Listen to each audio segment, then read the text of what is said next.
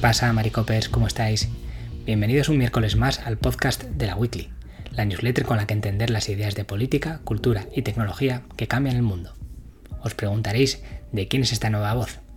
Mi nombre es Bosco Bárcena, periodista en Pamplona, y desde hoy me sumo al proyecto de la Weekly, tratando de contribuir a este proyecto de periodismo joven e independiente, así que me alegro mucho de saludaros a todos y en las próximas semanas nos iremos escuchando.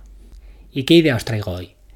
Os traigo una nueva batalla cultural que se ha montado en Estados Unidos alrededor de una canción de música country. ¿Y por qué esto es importante? Os lo cuento. El conocido canal estadounidense Country Music Television, CMT, retiró el 17 de julio el nuevo videoclip de la estrella country Jason Aldean tras haberlo emitido durante el fin de semana. La canción se llama Try That in a Small Town o Inténtalo en un pueblo pequeño o en una ciudad pequeña. Aunque CMT no dio razones, algunos políticos, periodistas y artistas como Sheryl Crow han acusado al videoclip de racismo y de promover la violencia contra los negros. En cambio, otros políticos o medios conservadores defienden que solo promueve valores estadounidenses, como el sentido de comunidad o el respeto a la bandera, y acusan a los críticos de fomentar la cultura de la cancelación. Lo explicamos. Aunque la canción se publicó en mayo, el vídeo musical disponible desde el 14 de julio ha provocado un impacto mucho mayor. En primer lugar, porque la letra se expresa en los siguientes términos. Pega un puñetazo a alguien en la acera, atraca a una mujer mayor en un semáforo, a lo que el cantante contesta en la misma canción. ¿Piensas que mola? Vale, actúa como un tonto si quieres, bueno, inténtalo en una ciudad pequeña. En segundo lugar, por las imágenes que se insertan en el vídeo imágenes de disturbios y protestas sociales, incluidas unas de Black Lives Matter en Atlanta, Georgia, mezcladas con ejemplos de delincuencia como los descritos en la letra. En Atlanta se han producido algunas de las protestas de Black Lives Matter más multitudinarias, especialmente tras el asesinato de George Floyd a manos de la policía. En torno al 50% de la población de Atlanta es afroamericana. Y en tercer lugar, el videoclip fue grabado frente a un juzgado de Columbia, Tennessee, donde se produjo un linchamiento a un joven negro en 1927 y unos disturbios raciales en 1946, aunque también es cierto que más recientemente esta localización se ha usado para otras películas, como Hannah Montana, The Movie. Altin ha reaccionado a la polémica en redes negando las acusaciones y rechazando que las imágenes tengan que ver con una denuncia al movimiento Black Lives Matter. Se ha expresado en los siguientes términos. En las últimas 24 horas he sido acusado de estrenar una canción pro linchamiento, una canción que salió en mayo, y he sido sujeto de la comparación de que no estaba demasiado contento con las protestas nacionales de Black Lives Matter.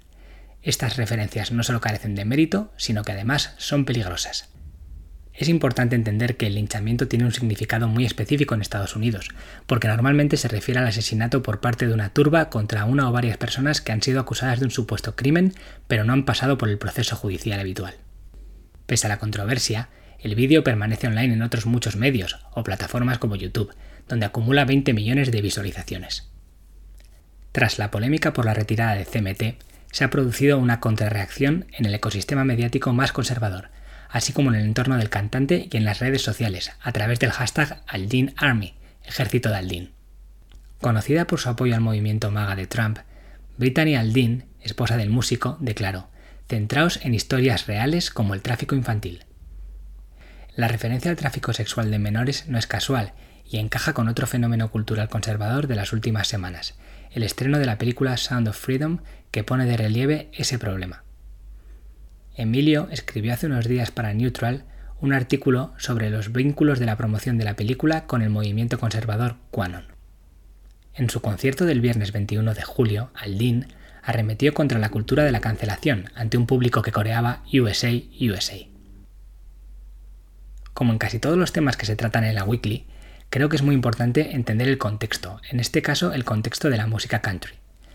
La música country adquirió desde sus inicios un carácter nostálgico y rural, teclas que toca Aldin en su tema. Es de ahí que la música country normalmente esté asociada a la Estados Unidos conservadora.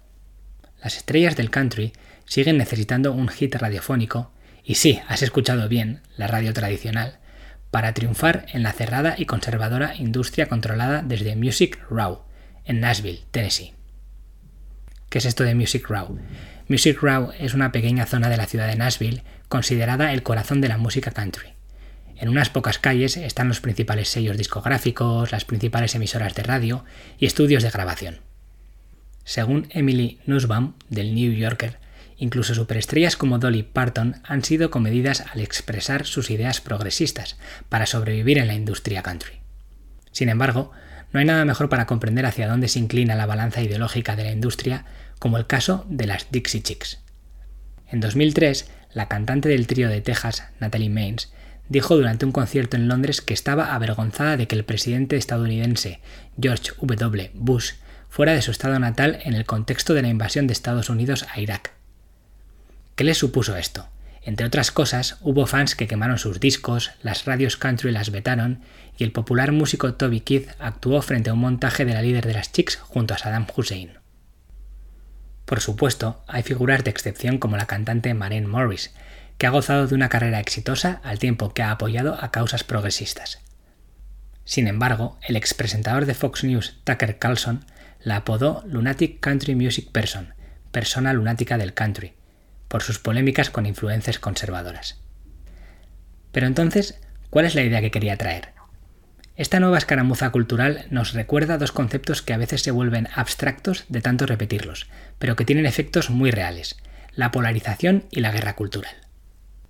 En este contexto, expresiones culturales y artísticas, cine o música por ejemplo, que podrían generar puentes entre gente que opina diferente, se vuelven trincheras ideológicas. Además, la significación política que podría verse perjudicial para una carrera puede convertirse en una herramienta de marketing positiva si se dirige al nicho ideológico adecuado. Es, por ejemplo, el caso ante el que nos encontramos. La canción de la que hablamos, Try That in a Small Town, no estaba entre las 50 más escuchadas de Spotify en Estados Unidos el jueves 20, alcanzando a lomos de la controversia el séptimo puesto tres días después.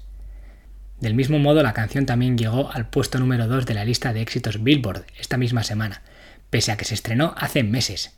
Esto evidencia el empujón que le ha dado la polémica.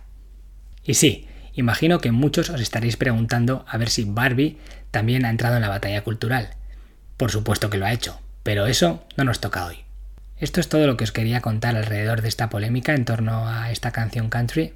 Os animo a ver el vídeo, está en YouTube, y a tomar vuestras propias conclusiones.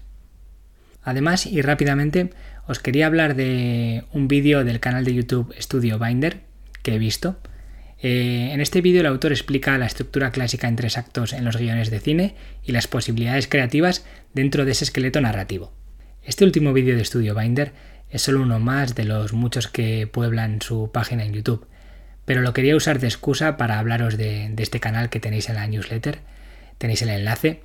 Con él podéis introduciros en técnicas y tecnología para la producción cinematográfica, técnicas narrativas, monográficos sobre directores o el rodaje de ciertas películas, y además todo está apoyado con imágenes de grandes películas y una narración exquisita, en inglés, eso sí.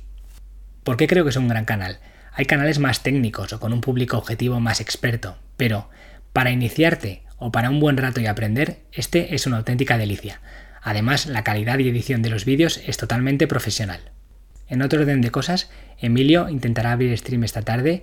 Estad atentos a las notificaciones y a su Twitter para uniros al directo sobre actualidad internacional. Respecto a la newsletter, Anita escribirá sobre la situación política en Guatemala de cara a la segunda vuelta de las presidenciales, y Emilio pondrá su atención en X, la super app de Elon Musk con la que se ha cargado a los pajaritos tuiteros.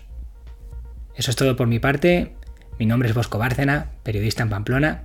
Nos seguimos escuchando. Un abrazo y hasta luego.